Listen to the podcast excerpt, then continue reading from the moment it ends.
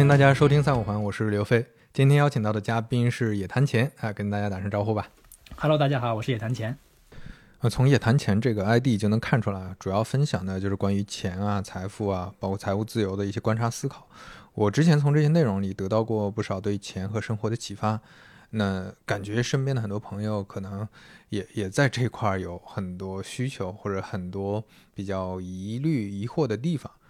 呃，那要么嗯，先做一个简单的自我介绍。Hello，大家好，我是野谈钱。嗯、就是在大约二零一六年到二零一七年的时候，我给自己定了一个财务自由计划，然后就是以这个为契机呢，在网上经常以野谈钱的这个 ID 呢，分享自己对于财务自由的各种看法。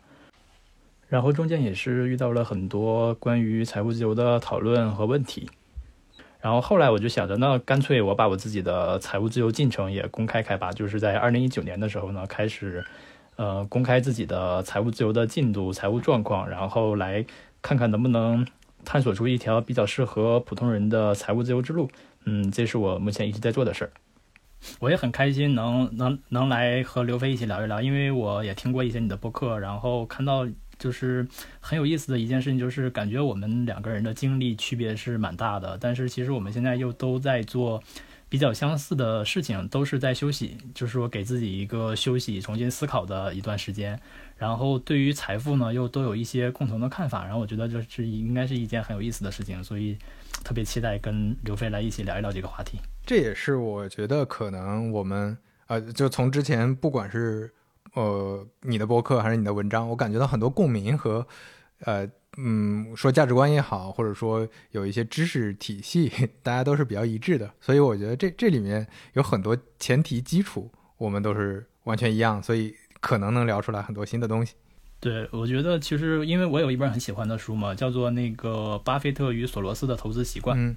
就是讲的是说，在世人看来呢，巴菲特跟索罗斯他们俩的投资方式是非常非常非常不一样的。他们俩都是非常成功的投资大师，但是他们俩的投资思路方式其实有的时候反而是相反的。但是也很多人，就是这本书的作者呢，就是他换了一个角度，重新去思考，就是说，哎，这两个人他做事是相反的，但是他们却总结出了，他们却有很多相同的投资习惯。我觉得这就是应该是一个很有意思的视角，就是说，啊，大家的经历是相反的，但是如果我们又总结出了相似的看法、相似的经验，那么这个经验很有可能就是相当于是一个。比较普世的道理，就是一点点期待。咱们就先从呃野谈钱平时做，因因为我们都做自媒体嘛，然后你的自媒体或者你你这个 ID 其实也是以从一九年开始做你的财务自由公开市政，对吧？这写这个系列文章开始做的啊，那我们就从这个角度切入。关关于财务自由，我想问的第一个问题就是。嗯，因为呃，像我在互联网行业，在互联网行业其实关于财富故事，但是这两年大家讨论的比较少了。在之前，大家讨论的会非常多，因为你能肉眼可见的很多非常年轻，可能只有二十多岁、三十左右的很多年轻人，他们因为赶上了互联网这波大潮，他们就财务自由了。那所以大家都会去聊说，哎，财务自由这个是肉眼可见的，那它的标准是什么？什么才叫财务自由？那这里面就有一个非常简单的问题。非常具体的问题是，到底财务自由这个数字是什么？有人说，因为我我听到的比较多的数字可能是两千，呃，两千多万人民币。然后有的朋友呢，他们在比较呃上升期，或者有的在硅谷，他们在在的这个平台更好，他们会觉得说要一个亿。然后我看到你自己定的这个目标是五百万，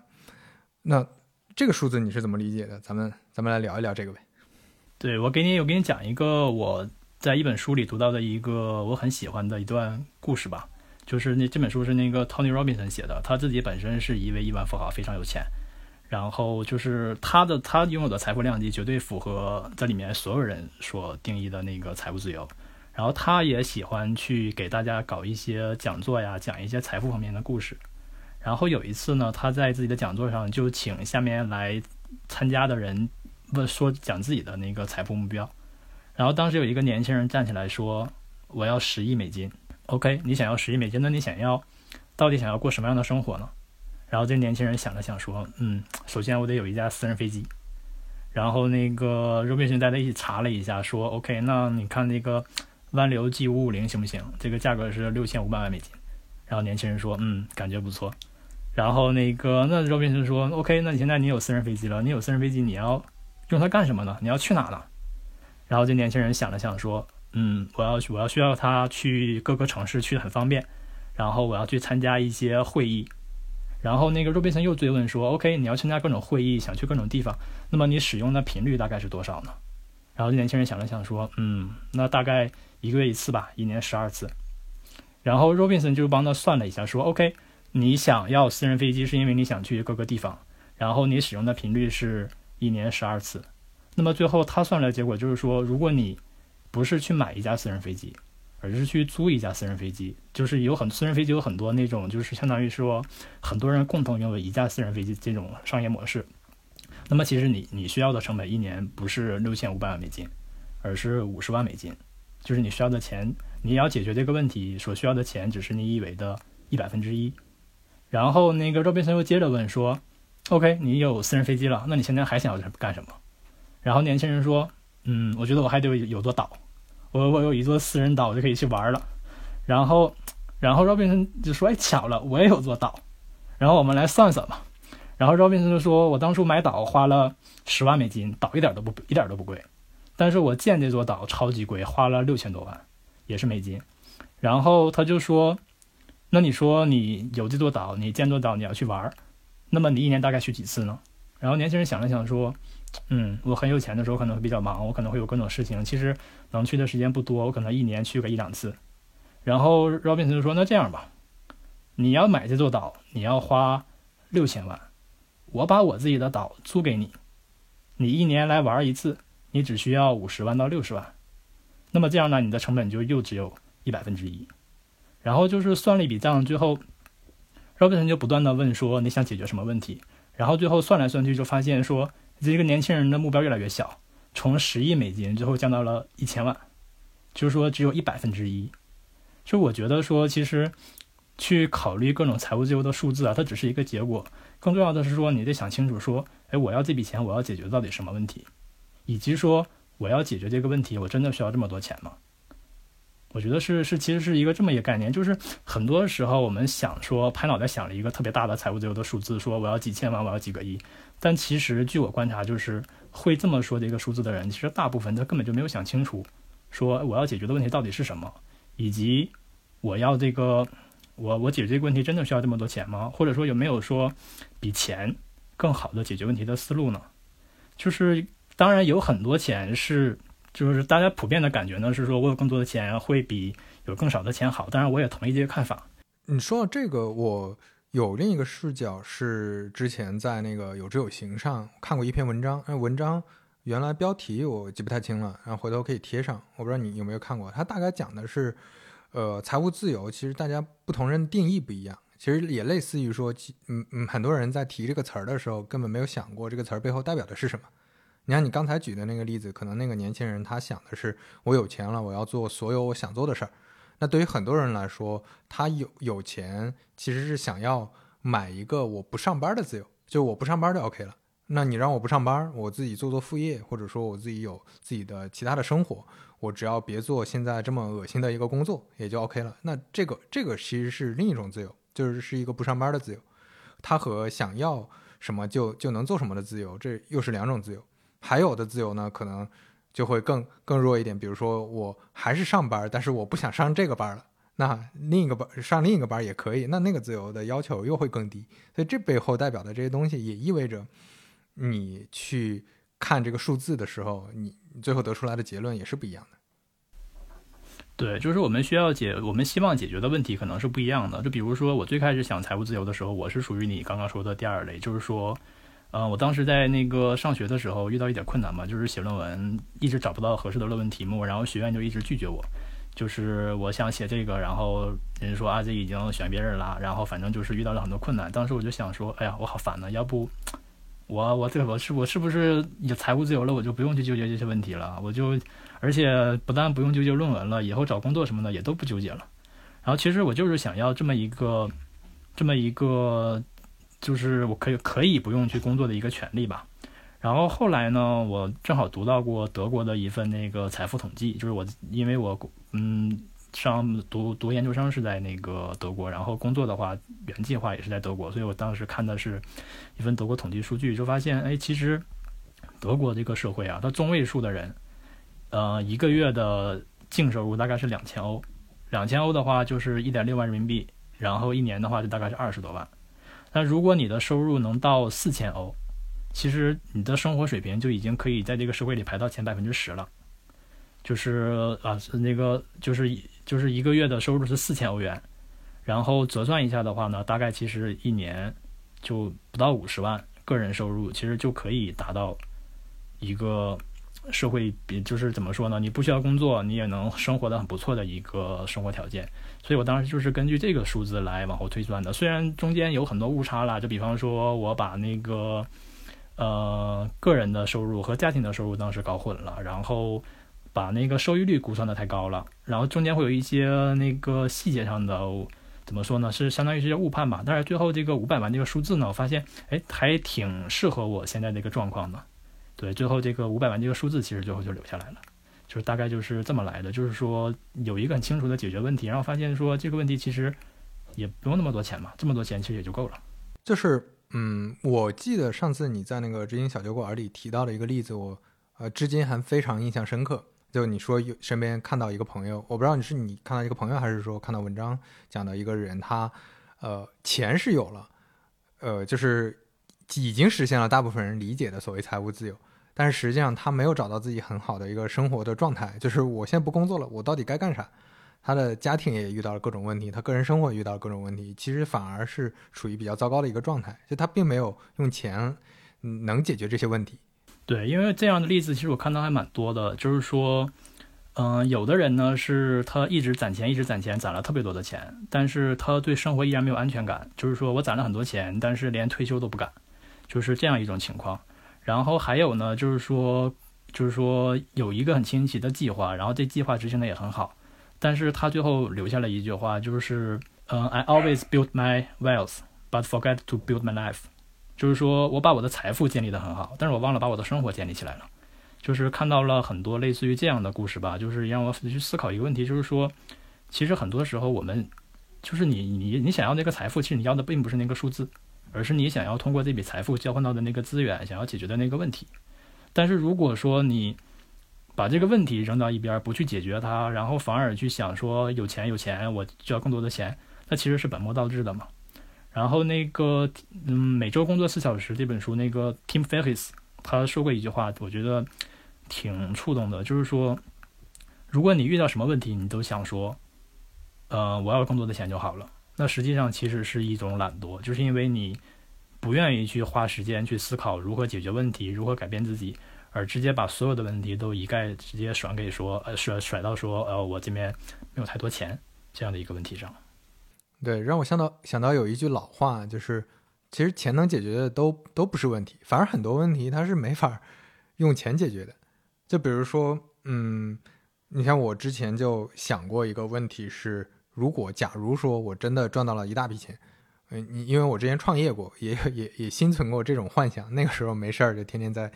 呃，晚上回家之后去算自己身价，算自己现在公司融 融资之后自己这个股份占比啊，现在值多少钱啊？然后到时候如果成了怎么怎么样？那个时候天天在算。而到后面呢，你就会面临一个，你你稍微往深想，其实很容易想到的一个问题，就是你真有这笔钱了，你你会干嘛？那对我来说，可能呃也会。嗯，跟跟那个其他人一样，先买个豪车，对吧？买个跑车试试，或者去买个别墅试试。但是在之后，你稍微往后一想，你就知道说，你还还是得想，你到底想要做什么。你，比如说对我来说，当时就想做非常好的产品，我想让更多人用上。那这个它就不是一个单纯的说我只要花钱就行了，还得去想说我是不是要继续。在这个行业里深耕，继续去学习更多东西，继续认识更多的人。因为你，你，像你只有钱，呃，你想要达成这个目标，那别人谁搭理你？你就只说我自己是个非常有钱的有钱人，那这个肯定也不行。你得变成这个行业里的人，那这个就对你的要求就完全不一样了。钱可能只是能方便你低成本的去建立人脉，或者，嗯，相对在其他方面不需要那么，嗯，投入。能够比较可能有捷径的去去接触一些人或者一些信息，对，但是他不可能直接把把你想要的所有的目标、所有的东西都给你。嗯，对，我觉得我自己也经历过这样一个阶段，就是其实我最开始，比如说我最开始想的是说，我要攒下这笔钱，攒下这笔钱我就不需要工作了。但其实那个时候，我现在回头想的话，其实有一点点逃避问题的感觉，就是说，我想的是说，我学我学业上会有很多问题，我工作上会有很多问题，那么我有了钱，我就不工作了，那这些问题就找不着我了。其实更多的是一种这种逃避问题的思路。但是后来一点点呢，我发现其实财务自由其实的更好的一个办法是解决问题的思路，就是说我在生活中、我在工作中遇到了这么多问题，我需要解决它。那么我怎么样通过这笔拥有这笔钱，能够让我更好的或者说更从容的解决这个问题？这是我感觉我自己的心态的一个转变吧，就是从说我只要有钱了，我就不需要管这个问题了，到嗯我有钱了，我才可以好好的去解决这个问题，是这样一种转变。对，就像嗯，你像我之前有一些老同事，有一些朋友吧，就他们在互联网公司，因为互联网前些年的薪资其实都还是挺不错的，大家都能拿到比较好的机会。那那个时候，其实身身边很多本来想创业的一些朋友也都在看机会。那跟他们聊的话，他们就会觉得说，我要有钱了，我要钱够了，我就会去呃创业。我就会去自己做，找找些喜欢的事情做，但是问题就出在，呃，或者说，我觉得很多朋友没有想清楚这个够是怎么才算够。那这个这个是我我觉得是在背后有点像你说的，他有点逃避问题，因为你其实如果往，嗯，你如果想把它当成一个甩锅的理由的话，多少钱都是不够的。你说，比如说你有一千万了，有两千万了，你可能就会觉得说，哎，我要。过一个中产的生活，可能这个钱是远远不够的，而且更何况我还要创业，我创业我可能要非常多的投入，那这个钱不够我有安全感，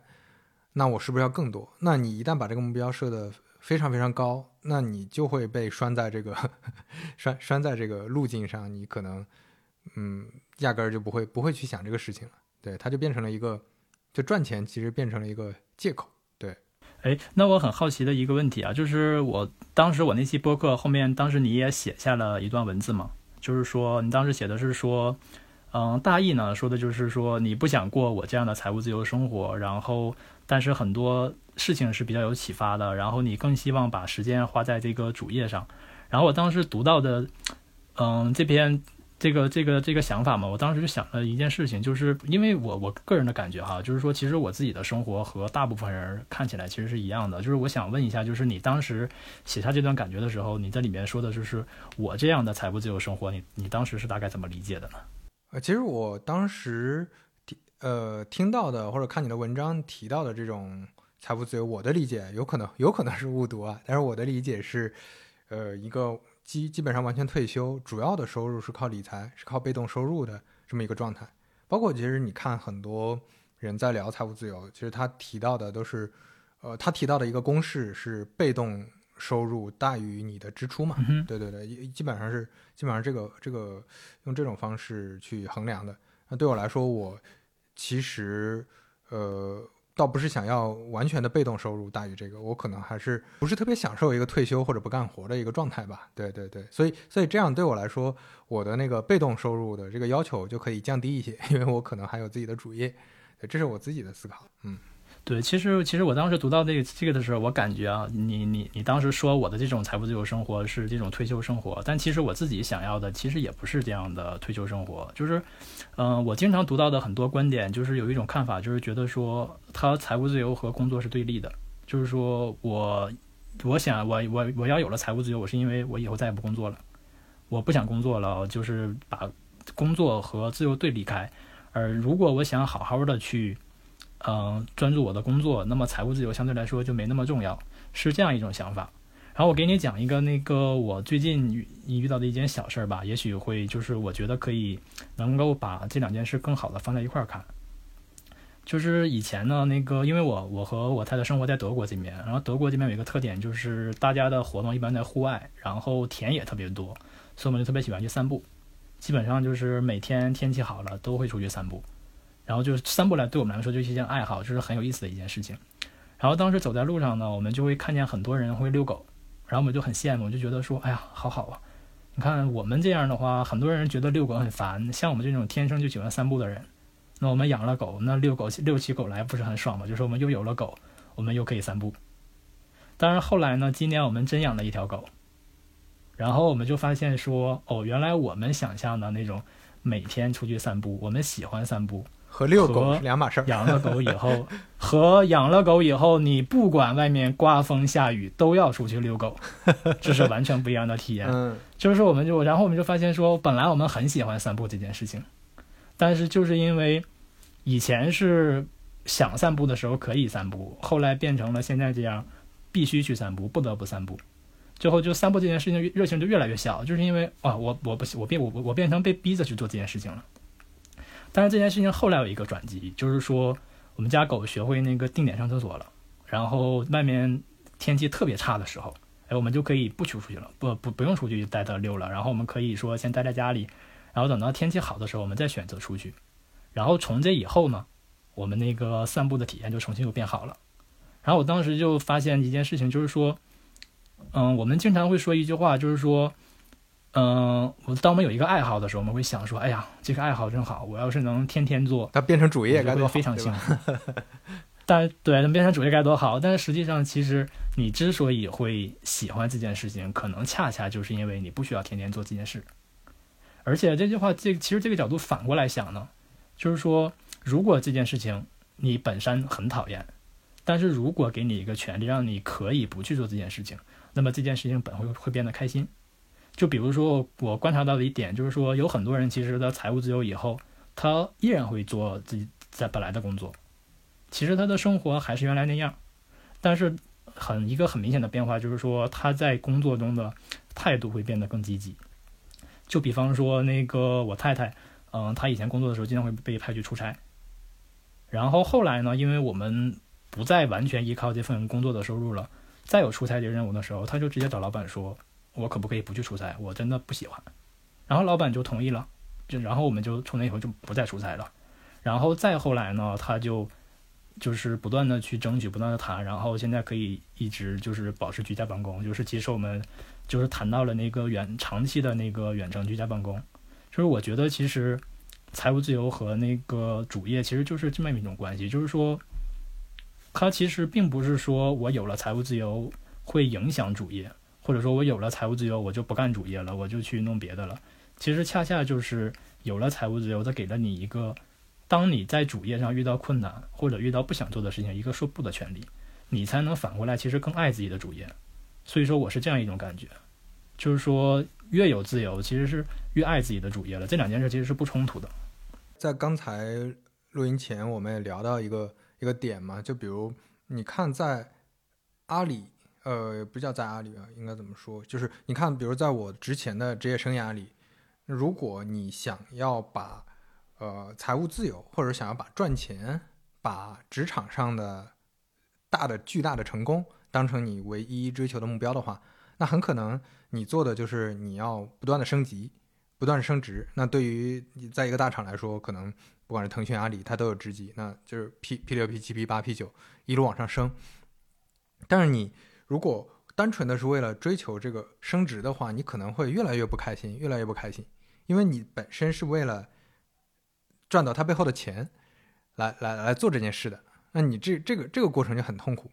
但是同时呢，我又见到了一些朋友，我觉得这些朋友他们是会把做职业经理人，或者说做管理者，或者说能够在呃。职场里面能够风生水起，或能做很多创造很多价值的事情，他们本本身是乐在其中的。那这个时候他们的状态就完全不一样了。以及你能看到说很多早期加入这些大公司的，他们已经相对来说有自己的安全感了，所谓财务自由了。那他们对待工作的状态也是完全不一样的。反而最最痛苦的就是前面提到的夹在中间的，就他们只是还是在为了钱，但是又没有说到这种这种。有有比较有安全感的程度，那会越越往上走越痛苦，越往上走越痛苦。刚才其实你在聊的时候，我就有一个问题想想咱们交流一下，就是对于爱好能变成工作这件事儿，你是怎么看的？比如说你自己现在在做内容，那你你觉得写东西或者做内容是你的爱好吗？然后它变成了你的副业或者变成了你的一个收入来源之后，它有什么变化吗？你对待这个事情？就是我前面给大家分享的我自己的那个遛狗的那个经历啊，其实也是我对自己生活的一个反思。然后就是我发现，以前我们做一件事情是爱好，但是当这个爱好过渡到我必须每天做这件事情的时候，就很容易消耗掉我们自己对这件事原本的那种热情或者那种感觉。所以我今年在嗯主要思考的一个问题就是说，写作对我来说本来是一个很开心、很很有意思的事情，就是它是我的一个爱好。但是在把这个爱好变成一个主业的时候，怎么能长久的保持我最开始的那种初心，就是说写作的那种热情和感觉呢？然后我就发现了自己一个一个变化吧，就是。其实就比如说写作这件事情，我最开始当它是一个爱好的时候，我更新可能是不规律的。就比方说，嗯，我有一我有一些想法，然后我可能就会来写一些文章。但是当我没有一些想法，或者说暂时可能没有太多思考的时候，我可能就先放下，因为只是一个爱好，也不是说要嗯给自己定下说每天写多少多少多少，也不会是这样。但是到后来呢，就是当它成为一个主业呢，我可能一个习惯就是说我写文章会日更，基本上公众公众号基本就是保持一个说每个工作日会更新一篇这样日更的节奏。然后我发现自己日更的时候有一个变化吧，当时也是半调侃开玩笑说日更作者是什么样一个状态呢？就是你跟别人出去聊天唠嗑，然后别人在吹牛扯淡，你在想，嗯，哎呀，我明天应该写什么？今天聊的能不能写？然后大家出去唱 K、出去玩，别人玩的很开心，你在想，嗯，我明天应该写什么？今天有什么事情可以写？就是我总在想说，呃，明天我应该写什么？我当时呢是一个调侃的状态，但是也没有觉得说这是怎么样，就是说是一个非常大的问题。啊本主要也是更多是开玩笑的感觉吧。但是后来呢，有一个契机让我去重新思考这个问题，就是去年年底的时候我生病了。而且就是还挺意外的，不是简单的感冒，我到到现在其实还没有完全好，就是已经好几个月了。所以那段时间，我想着说，哎，这有没有可能是一个压力的信号？有没有可能是说我身体在提醒我，我可能需要一段时间的休息或者怎么样？而且我本来实际上在自己的财务自由规划在这条路的时候，当时给自己的一个目标或者说内心的一个承诺，也是我达成了我嗯财务自由的目标，实现了一个里程碑。那么我应该。给自己一个彻底的休息的时间，所以说我就去暂时说，那就暂时先停止日更的节奏，然后尝试一个新的生活节奏，然后也是给自己一个重新休息、重新思考的机会嘛。然后当我停下了之后，我就发现了这些年内心的一个转变吧，就是说以前当我把写作作为一个爱好的时候，就是我经常遇到一些很新奇的东西、一些很好玩的东西的时候，第一个想的是说，哎，这东西我应该怎么用？我应该怎么做这件事情？我应该怎么把这件事情更好的放进生活里？但是后来，当我写作成为一个主业的时候，我发现自己可能潜移默化之间有了一个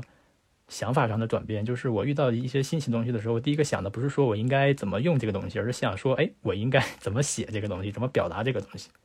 但是停下来之后，我再仔细想呢，就是说，你说做或者说用这个东西和写这个东西，到底哪个更重要呢？就是我发现，其实对我来说，其实是做事、解决问题这些事情，比把这些事情表达出来、写出来，其实是更有意义的。就是我可能其实并不是一个典型的作者，我只是一个非常热爱生活的人。我有很多的方法，然后很多的我有很多的思考，然后我想通过也许是写作，也许什么其他的形式，把这些想法、这些方法分享出来。这其实是我特别想做的一件事情。所以说，我现在的一个想法呢，就是是这样的：就是我们越是真正喜欢的事情，我们越是希望长久做好的事情，我们可能会很天然的想说，哎，那这件事情我是不是应该每天做？但我现在发现可能是反过来的，就是越是我们自己热爱的事情，我们越不应该想着说，啊，我一定要每天做这件事情，而是非常小心的给自己留下一个，说我可以松弛下来，我可以暂停下来去思考的空间，留下一个不做的权利。这是我对把爱好当成自己的一项工作的一点点思考吧。这个我也非常有共鸣，因为我自己也做过播客嘛。那我我刚开始做播客的时候是完全没有想说这这个把它当成一个什么所谓什么自媒体阵地或者自己的一个很重要的副业，就压根没想过。刚开始做就单纯觉得，哎，跟跟朋友很多的聊天儿还挺有意思的，可以放个录音笔分享出去。然后做着做着就开始有有听众了。而后来也接到一些商单，的这个时候就开始，呃，很容易嘛，就惯性的思维会觉得说，哎，这个已经变成了一个所谓的正儿八经的事儿，你要去关注它了。那这个时候你就会很容易陷入一个，哎，你你要去做所谓的增长，你要关注所谓的数据，就会每天看，哎，今天，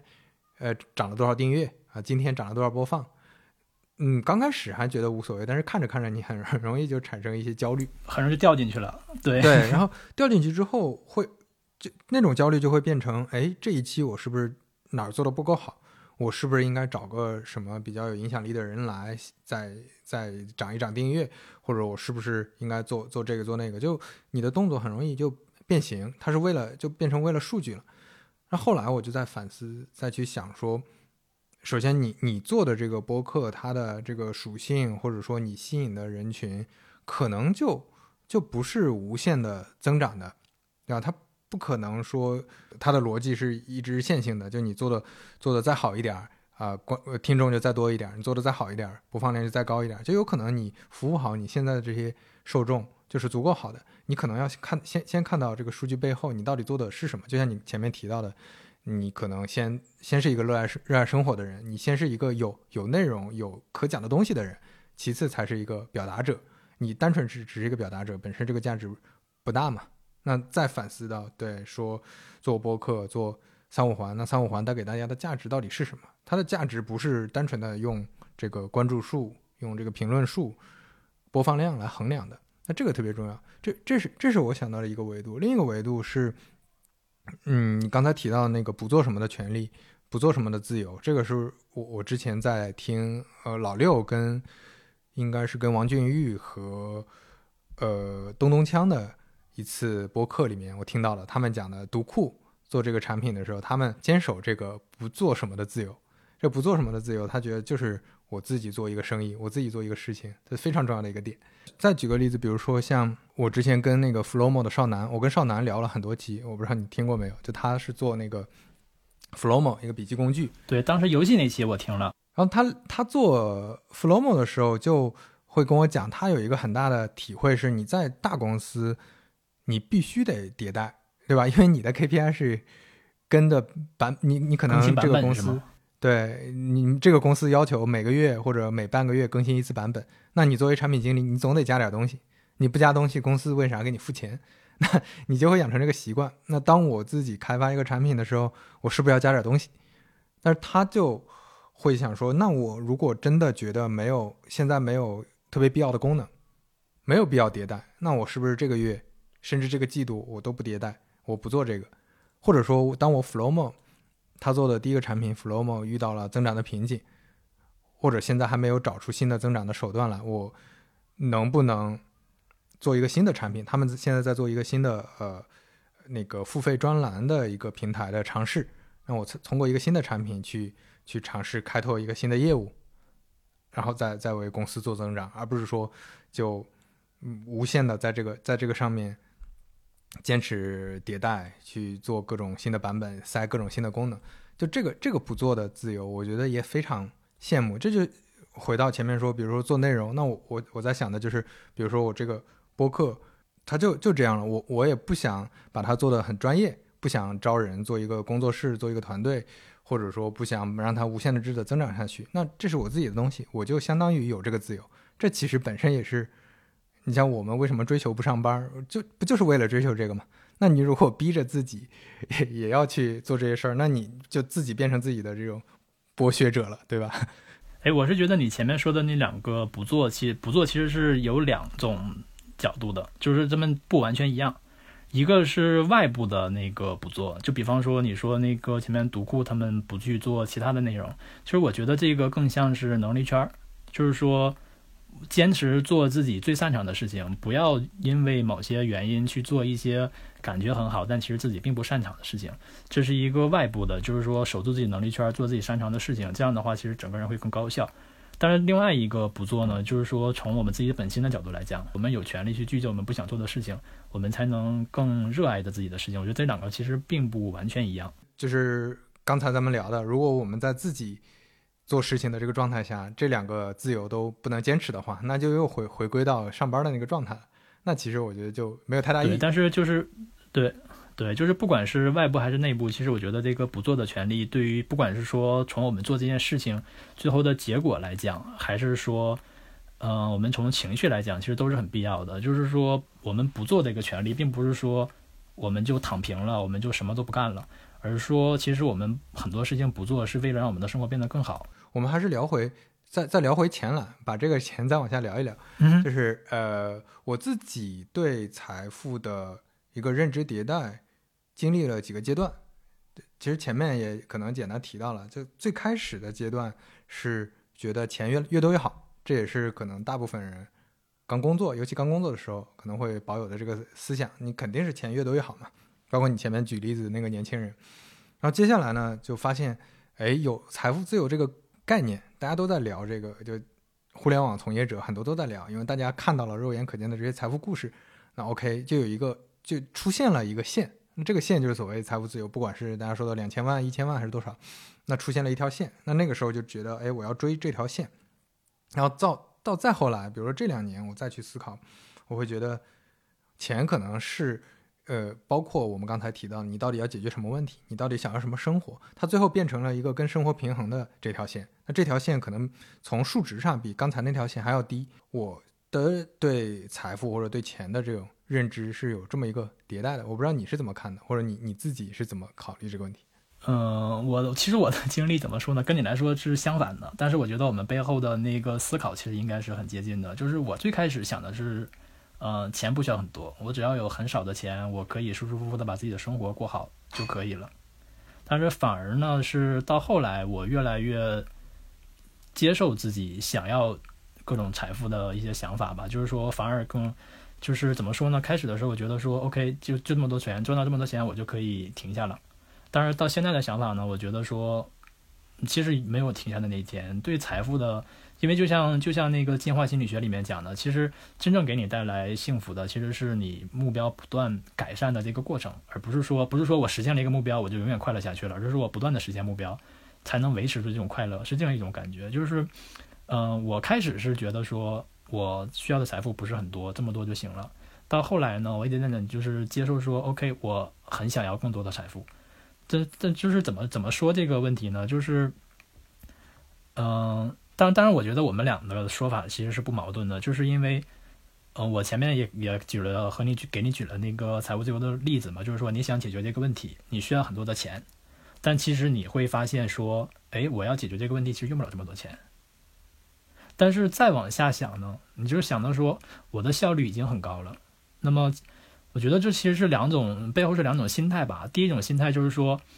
我有一个财务自由的线，比如说我们说这线是两千万。不实现这两千万，我就不自由；实现了这两千万，我才是自由的，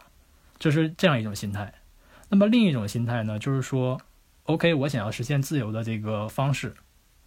我发现说，其实我不用两千万，我可能两百万我就感觉很自由了，就把这个线降下来了。这就是那个对财富的想法的下降的这个过程。但是你不能否认的一件事就是说。如果还是我们现在的我，我们有能力解决这个问题，那么你有两千万的资源，你解决这个问题解决的会不会比两百万解决的更好？就还是就是确实还是会更好的。就比方说，我对嗯生活的向往呢，就是说，因为我可能是有一点点，就是比方说个人英雄主义也好，个人主义也好，就是我希望说，嗯，我不用看任何人的脸色，不需要受任何人的影响，我也可以把自己的生活过好。我是有这样一种预期的，那么当我说我有五百万的时候，我每年可以获得五十万的现金流，我能生活的很好。但是，当我有五千万的时候，我每年能获得五百万的生活，生活的现金流。那么，难道这个生活不比五十万的生活更好吗？其实是这样的，就是说，嗯，我觉得希望获得更多的财富本身是没错的，但是重点是说，嗯，不能忘了我们自己本来那个问题，就是。比如说，我想要的是自由，我希望有更多的钱，我想实现更多的自由。但是如果说我发现要赚一笔钱，比方说我现在可能假设说我现在不用这么工作，我有投资有被动收入，我可以获得获得我有一定的财富。但是突然想有有一笔财富要赚，但是需要我牺牲现在的自由，那么这笔钱我可能就不赚了。但是如果我知道说还有另外一笔财富，我去赚了。我的自由反而更大了。那么这笔钱其实就是值得我去努力的。钱越多越好，这个是大家都有的一个认知。我觉得这个这个认知其实本身没错，而且对每个人基本上都是适用的。但是这里面要加一个，你有更多的资源，你解决这个问题，天然就是会更有优势，这是一个不变的法则。对，但需要加一个前提条件嘛？就这个前提条件可能对每个人的状况也不一样，就是你要付出怎样的成本，对吧？就我我们前面也聊过，如果说你要牺牲非常多的健康，非常多的跟家人的时间，要能能赚到很多钱，那这这里面就需要有一个取舍，就需要你要你要权衡这个成本。那这这这个成本之前就并不是说所有人都是都是一样的。对，我觉得我觉得可能换一个问题，换一个问问问题的方式会更清晰吧。就是说，嗯，当我财富增长的这个过程中，我现在的生活离我的目标更近了，还是更远了？就是比如说，很多人说，我想赚钱，我是因为我想要更多的时间陪伴家人，我想要更自由，我想要更健康。但是，如果我们因为去想要更多的钱而去九九六，或者说拼命的加班，那么在这个过程中，我们获得的财富实际上是我们让我们损害了健康，我们是失去了健康，是失去了自由，失去了陪伴家人的时间。那么这一笔财富，实际上我们要可能是就要重新去慎重考虑这笔钱付出到底值不值。那么在这样一个维度看问题的时候，你就会可能就会感觉说我想要的财富是越来越少的，因为我发现这些财富反而会损失我想要获得的目标。但是如果换一个角度看呢，就是你发现了说，哎，原来这个世界还有另外一种赚钱的方式，就是我赚了这笔钱，我自由的时间变得更多了，然后我赚了这笔钱，我陪伴家人的时间更多了，那么其实这笔钱就是值得赚的。就是我举一个例子啊，就就打打个比方，就比如说家里有一个老公有一个老婆，两个人在一起，然后老公特别想挣钱，为了挣钱呢，每天把自己关在房间里。然后就是去研究投资、研究股票，最后两个人感情越来越差，然后最后两个人分开了。那么这这种钱其实可能来来讲的话，赚其实就不是那么的值，因为你付出了更大的代价。但是如果你换一个方式呢，就是说你的老婆如果也感也喜欢投资，你们两个人在一起交流投资，不断的去是相互交流、更新认知，在这个过程中，你们赚到了越来越多的钱。那么这笔钱为什么要拒绝他呢？因为你在实现目标的过程中，你的财富变多了，所以说我觉得是这样的，就是说，嗯，不要为了财富而牺牲自己的目标，但是当你实现这个目标的过程中，你的财富本身会是越来越多的，不要拒绝它。这里面还是，其实我觉得还是有一个大前提，可能对于我认识的有一些朋友比较难解决的，就是到底想要什么？就你因为你其实给出了一个标杆，或者给出了一个。对，就是想想要什么，想要解决什么问题，这个必须是非常明确的。我我觉得现在可能在，嗯，我不知道啊，就可能在呃，一方面是呃社会变化比较大，社会的物质基础变化可能在十几二十年变化非常大。对很多人来说，呃，你说小时候很多人的梦想就是，嗯，很简单的在城市里，在县城里定居，对吧？有房有车，那个有老婆有孩子就 OK 了。但是现在可能很多人因为这个目标已经达成了，那在这个达成之后，我再想要什么样的目标？我的人生意义到底是什么？我我觉得这里面就会陷入一个一个茫然。对很多人可能因为这个才就我我倒不是想不通这个问题，所以想着说，OK，那我再赚更多的钱吧，就财务自由，我再赚更多的钱。对，就我我觉得这里面因果关系倒不是说，嗯，大家就天然觉得说这个。这个钱真的就是越赚越多，而反反而是，就他并不是没有意识到说赚钱背后要解决问题，的关关键是很多人可能也没有这个问题。对，可能是这样。那既然还没想清楚这个问题，那就越多越好。对可能是这样，就是说你在想清楚自己真正想解决什么问题，真正想过什么样的生活的这个过程中，其实我们对财富的需求和感知是越来越少的，就是因为你越清楚自己想要什么问题，那么那些不需要解决的问题就越少。所以说，感知上的财富其实是需要的。比方说，本来我觉得说我必须有房有车，我工作特别幸福，家人和睦，我才会觉得开心。到后来我发现，其实家人和睦了，我就会觉得开心。可能房车锦上添花，但是没有的话，我也不是那么需要。但是这个过程中，嗯，其实我们对财富的需求就是不不断降低的，因为我们明确了自己想要什么东西。那么就天然的会对那些其实自己没那么想要的东西就多了一丝警惕。那么财富的需求其实越来越少的。但是当我们真正彻底明确了说，OK，我的生活就是这个方向，我就想把这件事做好。那么在这个过程中，其实拥有更多的资源，确实能让我们这件事情做得更，怎么说呢？更从容吧。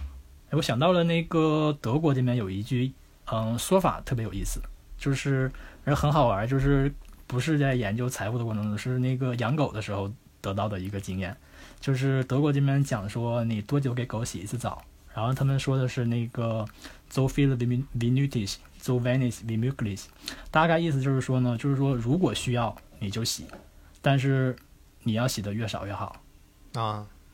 OK，就是说就是说狗狗洗澡的话，你如果它脏了，它真的需要洗澡，那你就要给它洗。但是你真的需要天天给狗洗澡吗？其实你不需要，你要尽可能的少给它洗。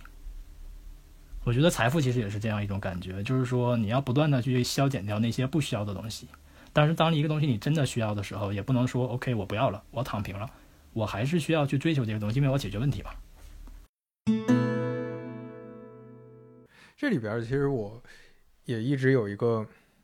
疑惑，我不知道你怎么看的。呃，就是你像大家对消费主义这些年的讨论也非常多。我之前读那那本书《工作、消费主义和新穷人》嘛，那里面提到新穷人就是现在的社会，尤其是市场经济的社会。物质比较发达的社会，那大家会觉得你不去赚钱，那其实天然你就是一个呃落后的一个 underclass，是吧？一个落后的阶级，一个应该被社会淘汰的一个群体啊！大家就应该通过我赚钱，然后我去买更多东西，然后同时我通过赚钱的时候的那些劳动制造出来更多的消费品，大家是陷入这么一个消费品的社会里。那呃，这本书当然是批判他的，包括现在有很多人去批判批判消费主义，会觉得说，那我就要过一个可能更嗯，前面我们也聊到很多次，像这种不做什么的自由，或者说我要追求自己想做的事情，那我我不要陷入消费主义陷阱。这这个我是我我是非常认同这个观点，那这中间其实有一个嗯叫什么，有一个边界，或者有可能有有一个平衡，就你怎么判定？就是这个这个东西到底你是说 到底是你想要的，该消费还是不该消费是吗？就是怎么到底是我想要的还是对我我明白你的问题了，就是我我我可以直接回答了。我觉得就是我有一个提问，我有一个思考问题的方式，是其实是从另外一个作者那里学来的，就是他会假设一件事情，就是说我做了这件事情，或者说我买了这个东西，除了我以外，身边任何的人都不会知道，都不会看到。那么这件事情，我在做的过程中还会给我带来愉悦，还会给我带来幸福吗？就是说，他衡量的一个标准是你做这件事情到底是为了让自己更开心，还是为了让还是社会认可？对，还是说你在取悦他人的过程中让自己得到开心？就比方说，如果我买了一个奢侈品包，哎，在外人看来这就是个假货，我知道它是真货，我无所谓，我特别开心。那么我觉得其实你可能你愿意买，你自己满足很开心，那就是 OK 的。但是如果说我买了这个奢侈品包是为了说让周围的人高看我一眼，然后让让周围的人觉得说 OK 我很有钱，那么其实这个时候可能就不适合去做这件事情。OK，对，这是一个社会社会认可度的一个标杆。但是哎，你你像这个，如果我抬一下杠的话，那可能会有人说，我我自己对自己人生意义的定位就是我要获得他人的认可。那如果如果是这样呢？哎，这是一个挺有意思的问题。但但是你说，那获得了他人的认可之后呢？而且而且，你想你想获得哪些？你想获得哪些人的认可呢？因为这个世界上既有那些那些特别喜欢奢侈品的人，又有那些不喜欢奢侈品的人。你在有了奢侈品的过程中，你取悦了那些喜欢奢侈品的人，但是同时你也影响到了一些你不喜欢奢侈品的那些人。那你想取悦到底是哪些人呢？其实归来归去还是归归到说你自己身上，你到底是什么样的类型？就是说你自己，你是真的是为了自己开心，还是为了让他人开心？因为你是不可能让所有人都开心的，让所有人都开心的过程中，你自己必然不开心，因为所有人的需求都不一样。所以就拿这个例子说，可能我买奢侈品包本身代表的就是我要追求一个上层阶级的上层阶级的认可，上层群体的认同，或者说我我有比较强的虚荣心，我需要进到这个圈子，或者怎么样。他可能天然的已经有更多说社会认可背后的一些，呃，一些价值判断了。如果说以外部评价标准来讲的话，这个问题是不会有答案的，就是不是说哪个好哪个对的问题，肯定不同的人有不同的做事方式。但是我个人更倾向的呢，就是说从内部的标准来评价，因为外部的标准它标准标准多种多样。但如果做一件事，我不能让自己真正的感觉开心，我做了这件事情反而会更焦虑，那么我可能就不会去做这件事情。就比方说，再举一个例，嗯，就我们还是说刚刚奢侈品包那个情况，就比方说，如果我买了这个包，然后我反而更焦虑了，是我没有更多的奢侈品包，那你说这笔消费？到底是值得的还是不值得的？其实这就是一个需要考虑的问题。或者说我买了一个奢侈品包，我真的觉得非常满足，真的觉得非常幸福。这个包我用着很舒服，我每天都会背。那其实这就是另外一个答案。我觉得其实很多事情没有对错吧，就是说没有一件事情说是绝对该做还是不该做的。更重要的就是说，你做这件事情到底是为了解决自己的问题，让自己觉得更幸福、更平和，还是说你做这件事情是为了取悦他人，反而会让自己觉得更焦虑？我觉得这是其实还是要看自己。内部内心的想法，哎，这个就有点像，其实有一个呃可以说的标准是有没有让你变得更好嘛，或者说你的生活变得更好。因为你比如说你买了奢侈品包，你是取悦他人了，但是你制造了焦虑，对吧？你让自己，你发现你买了之后，身边有有有很多朋友喜欢，但是也有很多朋友不喜欢。那些不喜欢的朋友，或者说在买更贵的包的朋友，给你制造了这个焦虑，让你就是生活对依然不开心。就是我我对我觉得这个角度也很棒，就是说你做了这件事情之后，你身边和你自己的人的焦虑的程度到底是增加了还是降低了？哎，我给你讲个我给我给你讲个故事吧，我给你讲个好玩的事儿，就是我以前冥想的时候，就是也许可以回答这个问题。就冥想的时候，当时有一个朋友聊，就是问那个冥想的导师说，我我以前呢，就是特别重视爱外表。然后我收拾特别漂亮，后来有段时间呢，我突然就明白了，就觉得这外表这东西没什么太大用，我也不收拾了，我也不打扮了，我就出去，别人逢人都问我说你到底怎么了？然后那个他就问老师说，你说哪个问题，哪个哪种方式是做对的了？但是那个老师没有回答他，他就他是这么说的，就是说，如假设你觉得你已经看透了一个问题，那么对方和一个没有看透这个问题的人相处。那么你觉得你是按照谁的相处方式来相处，两个人会更轻松愉快？就比方说，你已经看透了一个问题，另一个人没有看透，实际上你按照这个没有看透的问题的人的相处方式，其实你们是更愉快的。因为你如果强行按照说我已经明白了，我觉得这些东西都无所谓，然后我我就不管了，我就素面出门，那这个时候你们之间无意间增加了特别多的沟通成本，因为你要不断的跟人解释你为什么是这样的。而且对方还不一定能理解，但是如果说你已经明白这件事情了，但是你为了降低沟通成本，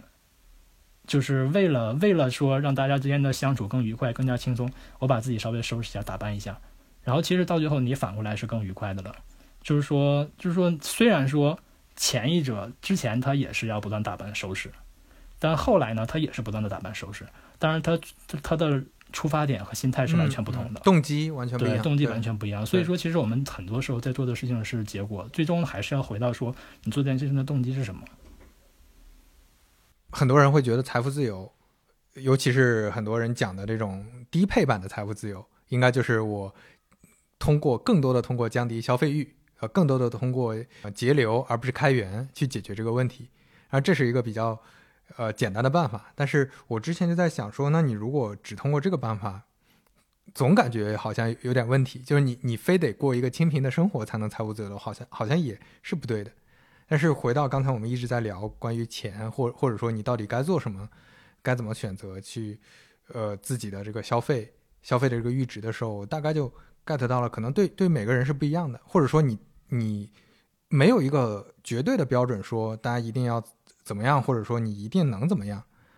而是对于我们来每个人来说，你有现在相对的选择，你到底要不要买这个包？你现在手头有多少钱？你要去找什么工作？这都是很具体的相对的选择。你要去判断说每个选择对你的生活带来什么，而不是说别人两千万，我他妈一定要两千万。对我我不是我觉得是这样的，就是首先要解决具体的问题，就是我们不是说聊 OK 财务自由的目标就是两千万，那就是两千万了，那肯定不是这样的，而是说。我们想解决的每个个具体问题是怎么样的？其实每个问题我们选择可能都不一样。然后再一个呢，就是说，我觉得其实这个过程中对自己诚实其实很重要，就是说很诚实的问自己，说我做了这件事情，我到底是真的觉得很开心，还是说其实在开心背后，我反而隐藏了更多的焦虑？这里其实我我挺想补充一点的，就是社会认可这个事儿。一定能带来正向的反馈，但是这个正向反馈消失的非常快，消失的非常非常快，而且它会有点让你变成，嗯，就是你的戒断反应会特别明显，就你的你的你会反复的去满足这自己的这个欲望的话，会非常可怕。哎，我我觉得我有我有点，嗯，我想起来一句话，就是之前那个梦妍他们录播课的时候说的一句话，当时因为那段时间正好我也特别有，因为一些事情特别有共鸣，就是他想他说的一句话就是说，你是想让更多的人知道你。还是想让爱你的人更爱你。对，嗯，就比方说你写你你在录播课，我在写文章，那么我们本身我们做这件事情是为了扩大自己的影响力，让更多的人知道我们，还是说为了让和我们价值观、想法相同、近似的人能够更好的解决我们的问题，我们的联系更紧密？我觉得其实外部认同也是这样的，就是说，嗯，社会认同其实其实这就是两种不同的社会认同嘛。一种就是说，你谋求更多的人认识你，知道你认同你的想法；另一种呢，就是说，你谋求那些你们已经本身有深度联系的人，能够之间更加相互理解。我觉得社会认同其实也不是说完全就不好，因为毕竟人是社会动物嘛。没有社会认同的话，其实也会焦虑。就比方说我我自己的话，我不知道你那个，因为你前面录播课的时候你说过你在休息，然后我不知道你是怎么一个状态。因为对我来说的话，我是一个自由职业嘛，就是。我是真的可以说，我可能一段时间什么人都不见，就一直待在家里。但是这样待久了，其实我会觉得很焦虑。我会觉得就是，就是可能开始的时候觉得很幸福，但是后来我会我会去渴望说和别人建立联系，就不是说那种这个时候就不是说那种虚荣的那种说啊我需要别人认可我才能开心，而是说真的发自内心的就是，嗯，我能听见别人说话，我能去。和他沟通，我们可以交流自己的想法，这种感觉其实还是会给人感觉很幸福的。就是说，其实社会联系其实也是这样的。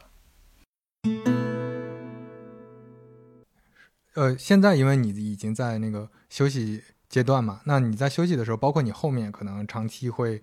呃，我我不知道你可能不会再去打工或者上班，就包括我自己也会后面尝试更多的创类似创业的这些事情，做生意的这些事情。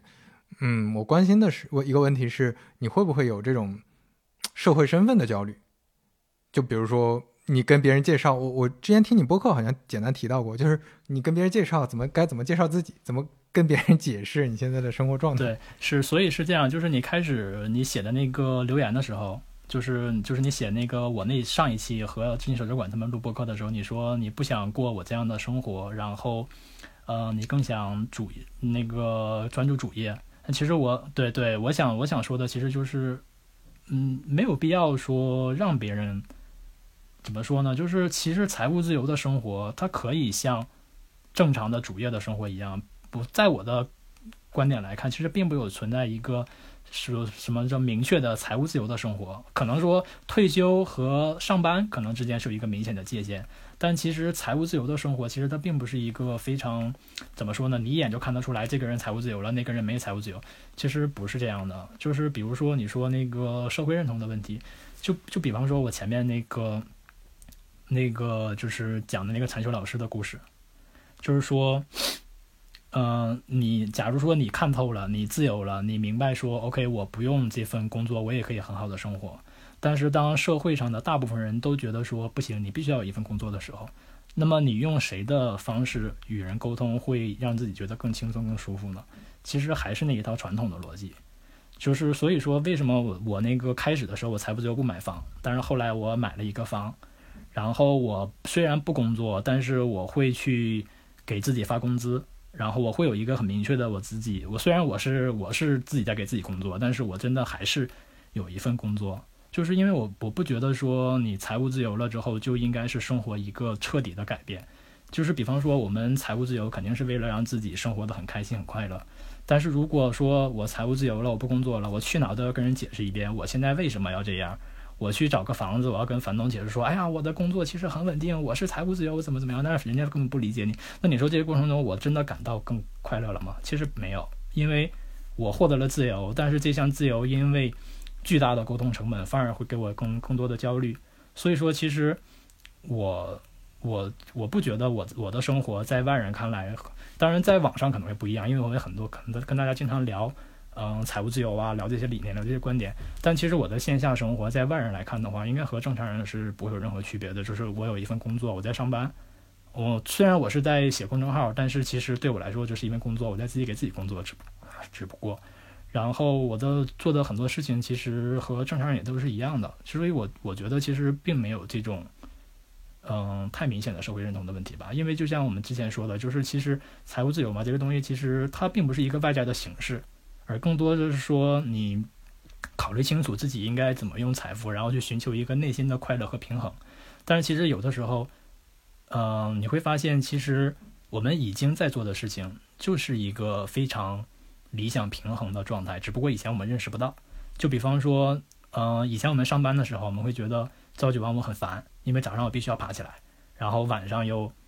也晚晚上可能又不能按时下班。但是等到我们完全自由了，时间没有节律的时候，你就会发现，其实朝九晚五这个状态是你是那很你你是整个人很有精气神的。就比方说，我到了周末，如果我不按时起床，就是比平时晚起几个小时，这一天我都会觉得很就很状态很差。但是如果我工作的时候状态就很好，就会重新认识到说，OK，其实上班那个状态蛮好的嘛。然后虽然我现在是自由职业，但是我又会回到那个朝九晚五的状态。我今年做了一个很很有意思的尝试，就是说我把我所有的习惯全都推倒了。就是我以前是一个早起的早起的人，我就想试试每天睡到自然醒不起床是什么感觉。我以前是一个特别有计划的人，然后我就想试试如果没有计划生活会怎么样。但是就是我重新推导，重新开始建立生活，然后发现我其实又一点点的建立起了和之前生活一样的节奏和体系。其实你说财务自由是说我一定就工作就不干了吗？就辞职了吗？其实不是，其实它反而会改善很多你的工作体验。就比方说谈居家办公这件事情，就因为财务自由这件事情，其实我们中间舍去了省去了很多纠结啊、烦恼啊，很多事情就变得简单了。当然不是说，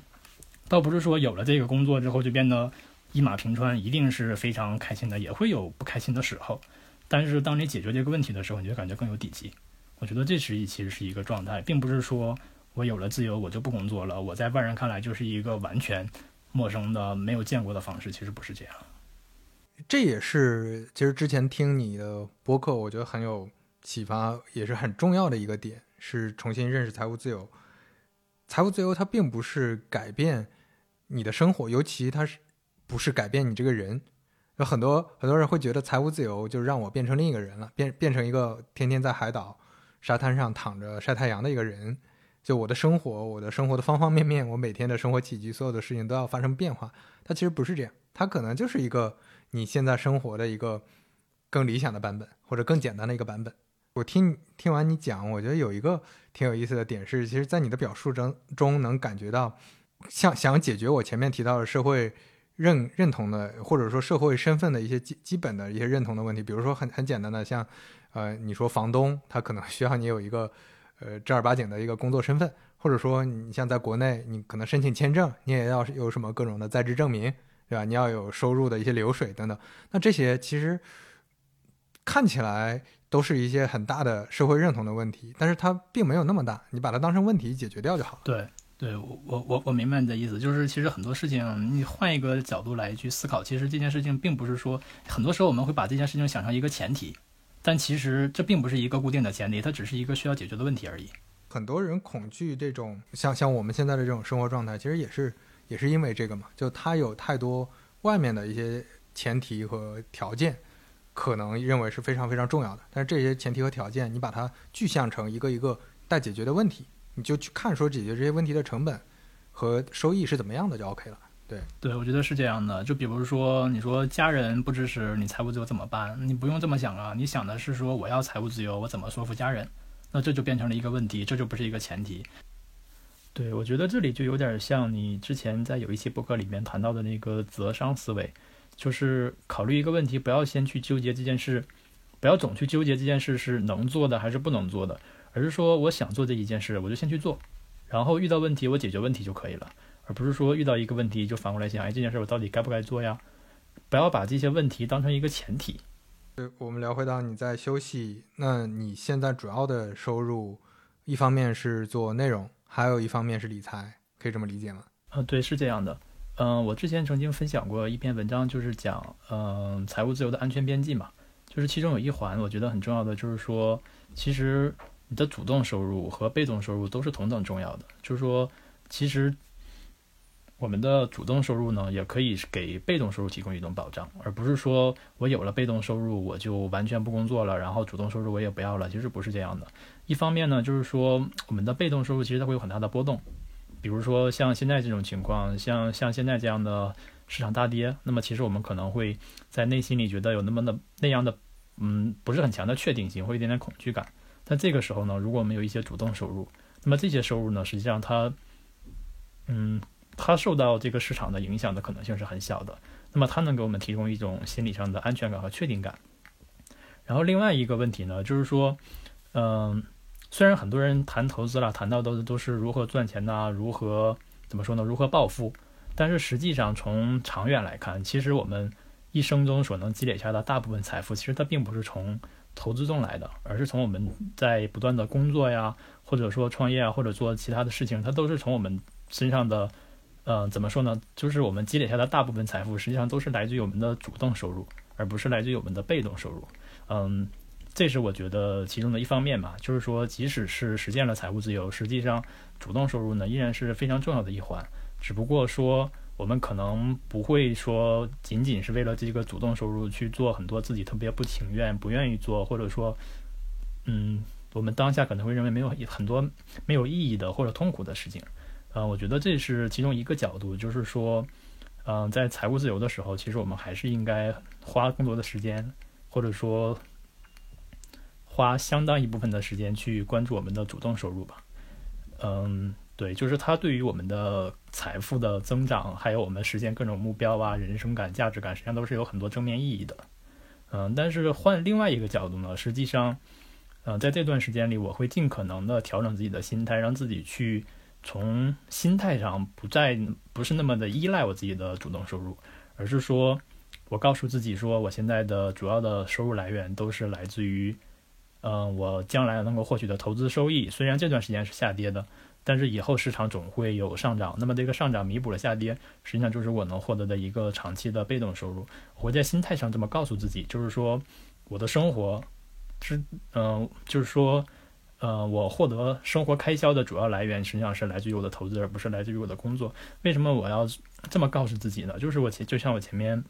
我们前面聊到的，就是说我们想我们喜欢一件事情，我们想要长期的做一件事情，那么不做的权利实际上是非常重要的。那么如果说我在生活上我是很依赖我这份主动收入的获得的开销的，呃，我我是很依赖我的这部分主动收入来覆盖生活开销的，那么在面对这个。工作上的很多问题的时候，其实我们就会感觉很被动，就是因为我们需要这笔钱，那么有很多事情我们就不得不妥协去做那些我们自己不愿意做的事情，就相当于放弃了这种不做的权利。但是反过来呢，如果说我们能够尽量降低自己对主动收入的这种依赖性，就虽然它是可能是一笔很大的财富，它会对我们将来的财富是有正面意义的，但是我们在生活上却不应该依赖于这笔钱。我觉得我现在是这样一个转一个心态吧，就是说。一方面呢，我从我自己的行动上，我从我的时间上，我愿意把时间花在主动收入上，去怎么说呢？就是说，不断的去在自己的事业上继续向前走，去思考未来事业的方向。但是另一方面呢，就是在生活上，在现实问题上，我希望自己能够尽可能的不再依赖工作能够带来的钱。我觉得这是我现在正在努力去做的一件事情。我是大概从。呃，二零二零年就已经开始做，嗯，写公众号啊，做内容啊，然后辞掉了本来的工作。所以说，现在内容方面的话，实际上对我来说，就相当于是很多人在上班呐，或者是说是在工作呀，对我来说是一份全职的工作。不过现在这个股市的情况，可能，嗯，不会在你投资的这个这个方向上，投资的这个收入上产生很大的焦虑吗？但是毕竟投资下跌，它每几年就会发生一次嘛，这不是说这件事情从来没有发生过，然后突然市场下跌了，这几年就会出现一次市场下跌，所以说这种情况事先其实是有所预料的。对，但是另一方面呢，就是说虽然我们在事先做准备的时候，我们可以知道说，哦，市场肯定会下跌，然后下跌的时候我应该我有 plan plan A plan B plan C，我们做了很多计划，做了很多的准备。但是另一方面，实际上就是在真的遇到市场下跌的时候，其实我们还是会有一种各种各样的负面情绪吧。就是说有准备、了解、接受这件事情是一方面，但是另一方面呢，就是我们还是要承认自己很多的。嗯，这种不确定感呐，负面情绪也好，就比方说我们前面聊到的，你说那个创业的那个例子，就是在很多互联网公司，就是现在的员工加入进去，看到以前的那个员工，早期加入的员工，他有非常丰厚的回报，然后有时候就会想说，哎，那如果我早期加入了，会怎么样？怎么样？但是如果倒回到当初那个时间点，就是那些人加入的时候呢，这些公司其实都是一些非常小的，可能当时的人根本就看不上的公司。那么在当时那个情况下，你真的会加入那个公司吗？其实是不一定的。其实投资上也是这样嘛，就是说，虽然我们会给那个市场下跌的时候，没有上涨的时候，我们会想说，OK，市场下跌的时候它是如何如何的呀，然后几年就会重新现重回高点呐，然后在下跌的时候，其实更应该坚定持有啊，或者是不用有太多的焦虑。但是实际上在这个过程中，我们还是多少会有负面情绪吧？我觉得这个是要必须承认的，因为这毕竟就是人性。但是我们很能能够做的一件事情就是怎么说呢？就是我们一方面对自己的情绪诚实一些，然后另一方面呢，就是我们可以去思考一个问题，就是不要，呃，就是就是一方面我们要对自己的情绪是比较诚实的，就是我们是有会有很多的负面情绪，但是不要因为这种负面情绪就是开始质疑说我们在做的事情是不是不能做呀？啊，市场下跌了是不是就不能财务自由？而不是说，而是说像我们之前想的，就是我发现我会有很多的负面情绪。那么我以这个负面情绪为起点去思考，说，那是不是说明我在投资上还有一些可以优化的地方？那么这些负面情绪实际上在提醒我，每当我们有负面情绪的时候，但有可能就是我们生活上的或者是投资上的体系上的某些还没有那么完善，还有漏洞值得改善的地方。我觉得可以用这个视角来看问题。这样的话，这个我们的这些负面情绪呢，实际上就反而可以变成。我们从生活上发现另一个值得前进的方向，或者说值得改进的目标的机会吧。我我感觉这个我们就可以聊到说，关于我们认知一个事情，长期认知还是短期的认知吧。就如果把一个投资这件事儿变成一个嗯 lifetime 的事情，一个跟生命周期自己的生命周期一样长的事情，余生都在做的一个事情，或者把自己在做的，比如说写作，或者说我在做播客做内容。我们在做内容或者类似其他的相相关的这些事情，你把它更长期的去看，你会发现看问题的角度，嗯，或者说你怎么去思考，就完全不一样。记得当时得到的罗胖不是有推荐过一本书嘛，就是讲有限游戏和无限游戏。就比方说我们的活着，实际上就是一个无限游戏，就是它是一个就像你说的 lifetime 的事情，你不管怎么样，你都要活着。那我们是在以活着为前提。去做各种各样的事情，而不是说遇到一个问题，我会去想，哎，我是不是不能活了？它不是这样的，而是说，我先我一定要活着。那么在活着的时候，我要解决各种各样的问题，确保我能活得很舒服。那其实我们在投资上遇到问题，比方或者说我们在写作上遇到问题，如果这件事情真的是我们特别想做的，它真的就是一件无限游戏，是我们想要不断的完成下去的事情，那其实我们遇到的所有的问题，所有的视角，其实想法就会不一样。我们不会去想说，哦，我是不是不能投资了？我是不是不能财务自由了？我是不是不能写作了？而是会想说，我这件事情我要做一生，我一直要做下去。那么我怎么能在出现问题的时候把这件事情做得更好？然后再一个吧，就是说回投资这件事情，因为投资这件事情，我们短期看它可能确实会有，呃，很大的跌幅。比方说最近这段时间，市场直接跌了百分之二十、百分之三十，有可能甚至还更多。但是从长期来看呢，就是资本市场整体的是长期是向上的，它有一个向上的趋势。那么未来的这个涨幅，它会覆盖掉这个跌幅，或者说投资总为新高。那么新高以后，其实我们最后获得的那个涨幅减去跌幅，所获得的才是我们最终的收益嘛。就是说不能只是说，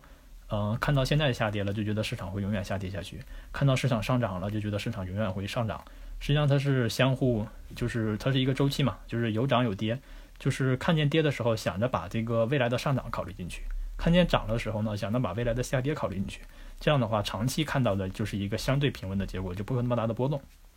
看到一个长期它是一个向上的，首先你能看到一个长期它是向上的，就你不要选择一个长期肯定是向下的一个事情做，对吧？然后同时在这个长期向上的事情，你只要坚信和你认同它是长期向上的，或者说历史验证、统计验证它是长期向上的，对你你特别认同的话，那你就呃在这条路上去有问题解决问题，而不是因为很容易，为什么呃？说投资其实基本的逻辑很简单，就是上呃之前一期跟梦妍也聊到嘛，这投资的基本逻辑都很简单，但是为什么很多人还是很难克服人性？就是因为这里面你如果嗯你前面也提到，你当你遇到这个事情的时候，你的生理性的这些东西，你的基因里带来的这个 DNA 动了的这个东西，你是很难去改变的，你需要想办法怎么去调整，因为你短期看它就是跌，你短期看这个事情就是变得不好。你怎么用这种长期的心态去克服内心的压力和情绪上的这种这种问题，然后先先去解决短期的这些问题。对，这个就是一方面呢，我们要承认自己的情绪，承认自己有这么多的情绪，但是又不要让这些情绪去影响我们对于一件事情长期的判断和想法，而是把这些情绪呢看作是一个需要解决的问题。然后我我觉得还有另一个视角是，嗯，不要因为短期的一些。呃，你见到的一些事物去影响你长期的信念，这个也非常重要，因为嗯，这也是情绪的另一种问题。当你呃遭遇了一些挫折或者遭遇了一些困难，就是你没有看到长期能带来的这些价值或者长期它的一些变化。但是比较难的一件事呢，我觉得其实是说，嗯，有些事情是应该坚持的，有些事情呢是不应该坚持的。但是其实我们在坚持一件事情还是坚持一件事情之前，我们其实是不知道这个结果的。我觉得这其实才是难的问题。就是其实坚持本身这件事情可能并不是那么难，难的是我们有的时候我们会怀疑，我们不知道这件事情到底值不值得坚持。我觉得是这样的。比方说，有的人他通过坚持把写作写成了，就是或者说把自己想做的事情、其他事情做成了。当然，有些人呢坚持了，最后这件事情可能最后还是没有太大的起色。但是在最后知道结果之前，其实我们自己并不知道我们将来到底是会成功的那一个，还是没做成的那一个。所以说，坚持坚持才会变得特别艰难。嗯，所以说有的时候我会换一个角度去想，就是不去考虑坚持还是不坚持这件事，因为我不知道最后的结果嘛。我会想换个角度去想，说，嗯，我去做我自己能现在就让我觉得很满意、很幸福的事情，就是这件事情我是真的喜欢去做。真的很享受这个过程。那么这样一来呢，就算最后我坚持了，哎，没什么结果，那其实我在这个过程中收获到的幸福感、收获到的体会，其实也是会给我带来一些很正正面的，怎么说呢？带来一些正面的情绪也好，带来一些生活的价值也好，它总是有收获的。但是如果说我们做一件事，情，这过程其实非常痛苦的，但是我们想着说我做这件痛苦的事情，我坚持到某某个时间点，我就能有收获。但是到最后呢，我们没有拿到那个收获，或者说我们没有做成，那么这件事情我们做的就会很痛苦。最后整个过程其实过程很痛苦，最后又没有结果，那么这件事情就是一个负收益的事情。嗯，那一是嗯，可能因为是有这样的一种预期，所以说坚持就会比较难。但是换过来呢想，就是说如果这件事情不管最后做成还是失败，但是过程我都是很满足的，那么这件事情实际上反而就很容易坚持下来。我觉得可能还是说。嗯，关注自己做一件事当下的感受吧。就是如果我们做这件事情，当下是很幸福的，那么坚持就是一个很自然的结果。那么最后能拿到这个成功，或者说我们把这件事做成了，那是值得庆祝的一件事情。但是如果说这件事情最后没有做成，但是过程的幸福实际上也是一种收获，我们不至于说任何收获都没有，就是保底还有一点收益。对，就是我觉得对我很有启发的两个感受吧，就是一个呢，就是说我们可能要对自己诚实一点，就是真实的去想自己做一件事情的目的到底是为了什么。就比方说，我做这件事情是真实的为了让自己感觉更开心、更幸福，还是说我是去希望获得外在的某种认同，或者是取悦外在的某些人。再或者是，比方说，当遇到一些挫折的时候呢，我们会有一些负面情绪，对自己的负面情绪呢，也保持一种诚实的感受，因为负面情绪实际上也是一个我们发现自己生活中问题的机会。就是说，我很多时候做一件事情没有绝对的对错，很重要的点呢，就是我们做这件事情，我们的初衷是什么，我们的初心是什么。哎，我觉得这两个这两个结论正好就可以做今天我们聊的这期的注脚。对吧？我们作为作作为一个结束，第一条是要对自己诚实，第二条是，呃，刚才你前面提到浙商的这种思维。好像今天刚才聊的也差不多了，非常感谢谈钱。嗯，我觉得还是有很多视角是我确实之前没有看到的。我觉得这这里面是需要自己体验，然后反复去思考，然后才能感知到的一些东西。然后希望给大家有启发吧。然后也也不指望说这个大家听完就突然都能嗯 get 到一条新的什么人生之路什么之类的。就就就是这些体验。感觉能给大家一些生活当中、工作当中一些启发，我觉得就很不错了。嗯，对我还挺同意这个说法的，因为其实很多时候能够帮到我们的，并不是说我们去嗯